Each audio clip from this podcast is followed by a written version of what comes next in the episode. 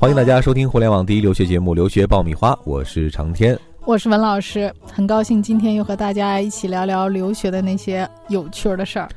我们常说留学像一本书哈，不同的人翻开有不同的精彩啊。有些人出国留学会觉得如鱼得水，重获新生，但有些人呢可能会陷入新的绝望的边缘。为什么这么讲呢？因为幸福感这个东西，不同的人有不同的体验。对，它是有对比的嘛。嗯，那到底哪些人出国留学的幸福感会比较强啊？又如何能够帮助自己去获得更多的正能量呢？今天我们就给大家教一教背后的方法。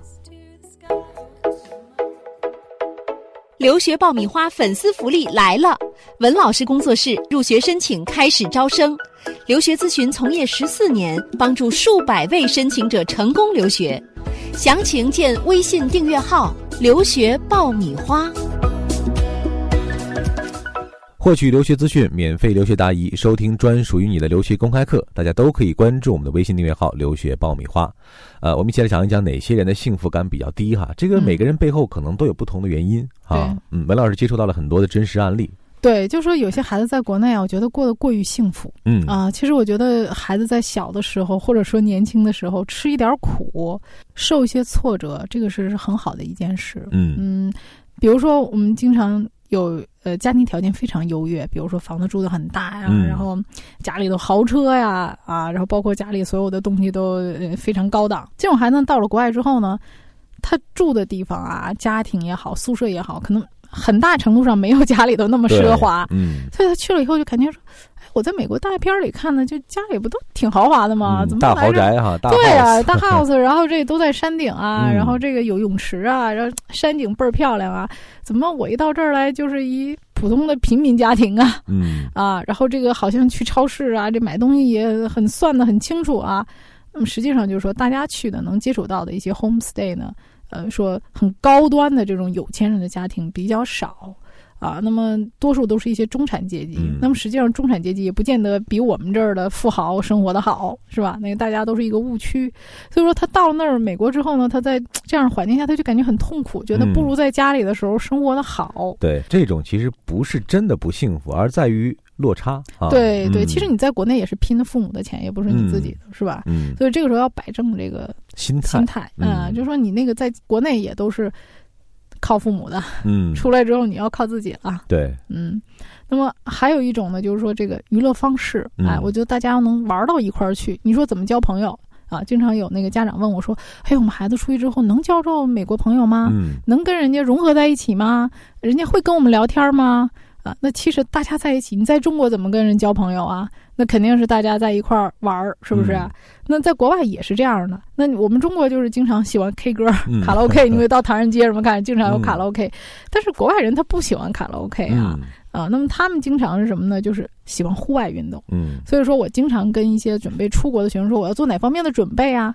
那我经常说，你们不要光准备那个托福啊、SAT 啊这些，你应该在软性上面做一些准备。学一种户外活动或者一种体育运动，因为在漫长的这个枯燥的学习这个生活当中啊，还有美国这个地广人稀的这种环境，你需要有一个呃体育运动啊。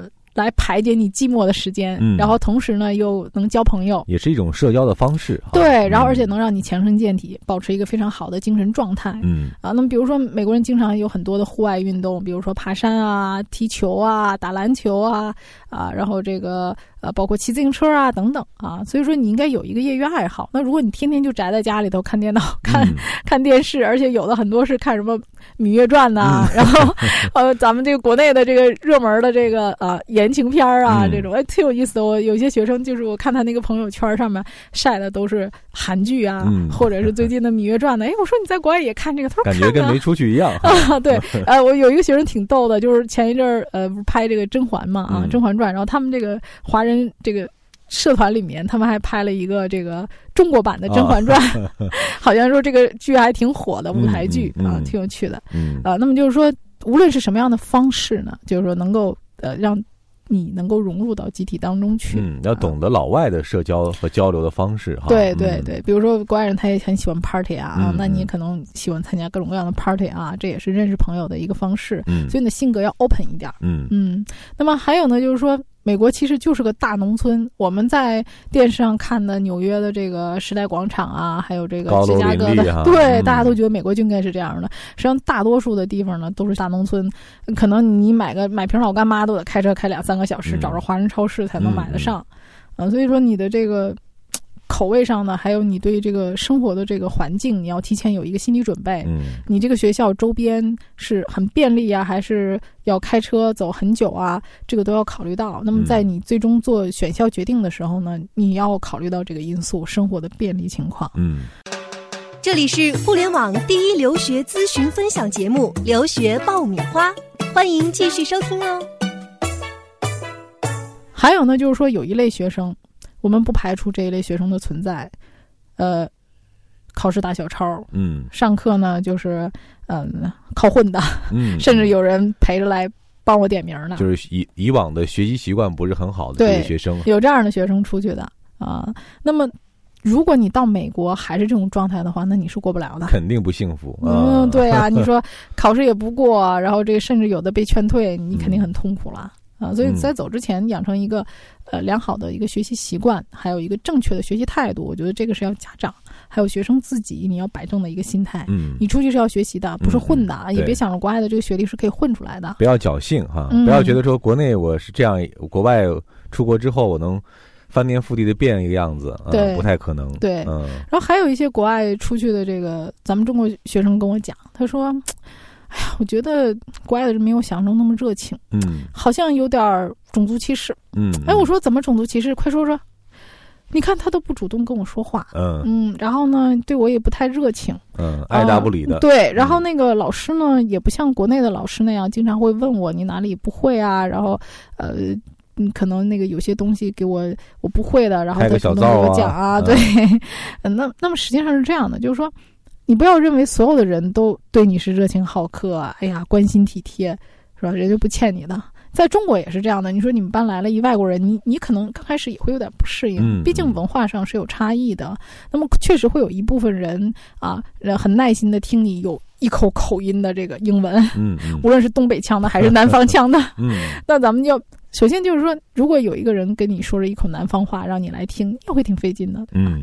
那么这一个是。语言上的碰撞，文化上的碰撞，你讲的人能不能听懂啊？人家还有耐心的去猜，啊，再一个呢，就是说，嗯，其实美国很多人呢，他这个文化风格上来讲，他不是很殷勤的，嗯，就是他不会无事献殷勤，对。那么就是说，通常来讲呢，你自己需要去主动的跟别人打招呼，那么你会发现，你跟别人主动打招呼去沟通的时候，他很欢迎的，嗯，啊，但是说你无视这人跟你献殷勤，上来跟你搭话，其实你自己也会觉得，哎。这个人无事献殷勤，非奸即盗，是吧？当然没有，但是美国其实没有你想象中那么。它就是一种社交的文化，对，一种习惯。对对对，嗯，就是说，不要觉得谁都欠你的，嗯啊，谁都得主动来跟你玩，谁跟你好都应该都是理所应当哈。对对对，摆正这个心态。嗯嗯，那么还有一点最重要的，就吃穿住行里的吃非常重要。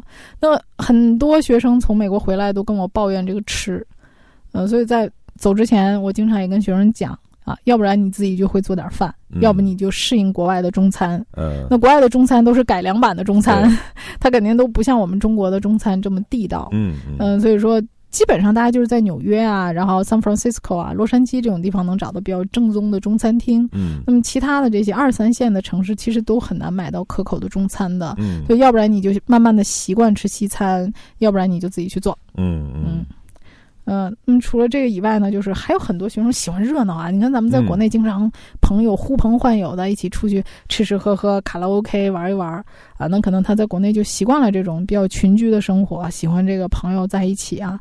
但是出国呢就很少了，因为大家上各种各个不同的学校，那可能住在不同的地方啊。那么大家经常想要聚一聚的话呢，因为功课的原因呐，还有这个距离的问题，很难都聚在一起。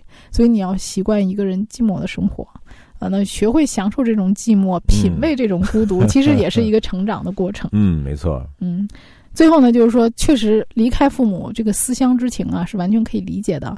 呃，但是你要学会控制。好多这个学生跟父母一分开就特别痛苦。嗯，啊，我觉得这种分离的这种焦虑啊、痛苦是完全可以理解的。那么大家可以通过各种方式，比如说现在微信呐都很方便，每天可以跟家长视频，可以跟家长多沟通啊。但是。不要经常在半夜的时候有学生这样的啊，朋友圈里在晒啊，嗯什么喜欢妈妈做的菜呀啊然后就今天天很冷啊，就 是这种晒，然后各种晒，家长就会很担心没错，啊，自己会就学会照顾自己嘛。嗯啊，另外女孩子会有这种情况啊。我之前有学生要去美国的，然后先去香港 shopping 一圈儿，嗯，买各种漂亮的衣服。确实，在美国买东西啊，没有幸福感可言，衣服都很普通，都大 T 恤，嗯真的没有很漂亮的。如果你真的是想买很多漂亮的衣服、首饰，包括一些装饰，那还真的是在国内或者是香港去买。嗯，所以好多学生觉得，你看，在美国就是，呃，衣服买不到漂亮的，然后呃，装饰品也买不到很很 Q 的，然后做头发也嗯没办法，就很贵，然后又做不到特别好的啊。所以说这些都是要慢慢调整和适应。嗯嗯。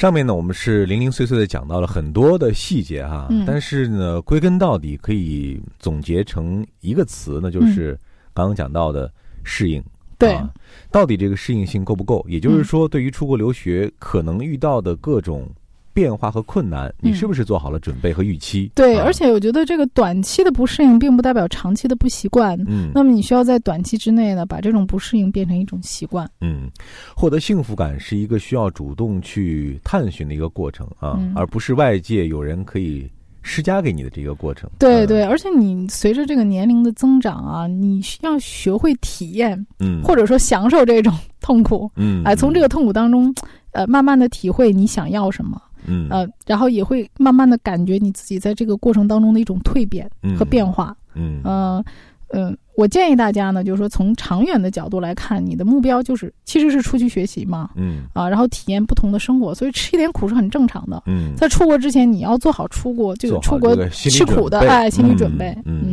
只有做好了这种前期的准备啊，另外在适应的过程当中，不断的调试自己啊，嗯。习惯国外的饮食的方式、社交的方式，包括生活的方式，呃，这样才能慢慢的去增加自己的这种幸福感。啊、对，最后我想送给大家的呢，就是说，如果你喜欢美国，那么你留下来是一种幸福；嗯。如果说你对于国外你不喜欢，读完书就回来，你就嗯。离开，这也是一种幸福。没错，左手右手都是选择啊。对，最后你会发现，幸福感始终是握在自己手上的。对，嗯，嗯，也希望我们的每一位正在准备留学的听友们啊，能够尽早去找到自己最合适的状态啊，嗯尽早的在留学当中找到属于自己的那一份幸福感。嗯，呃，也欢迎大家把留学生活当中的一些点滴的细节啊，通过微信的方式和我们来进行互动和交流。对，希望你能分享留学的故事。嗯，好了，今天这期节目我们就聊到这儿。这里是互联网第一留学节目《留学爆米花》，获取留学资讯、免费留学答疑、收听专属于你的留学公开课，大家都可以关注我们的微信订阅号“留学爆米花”。我们下一期再会。我们下期不见不散。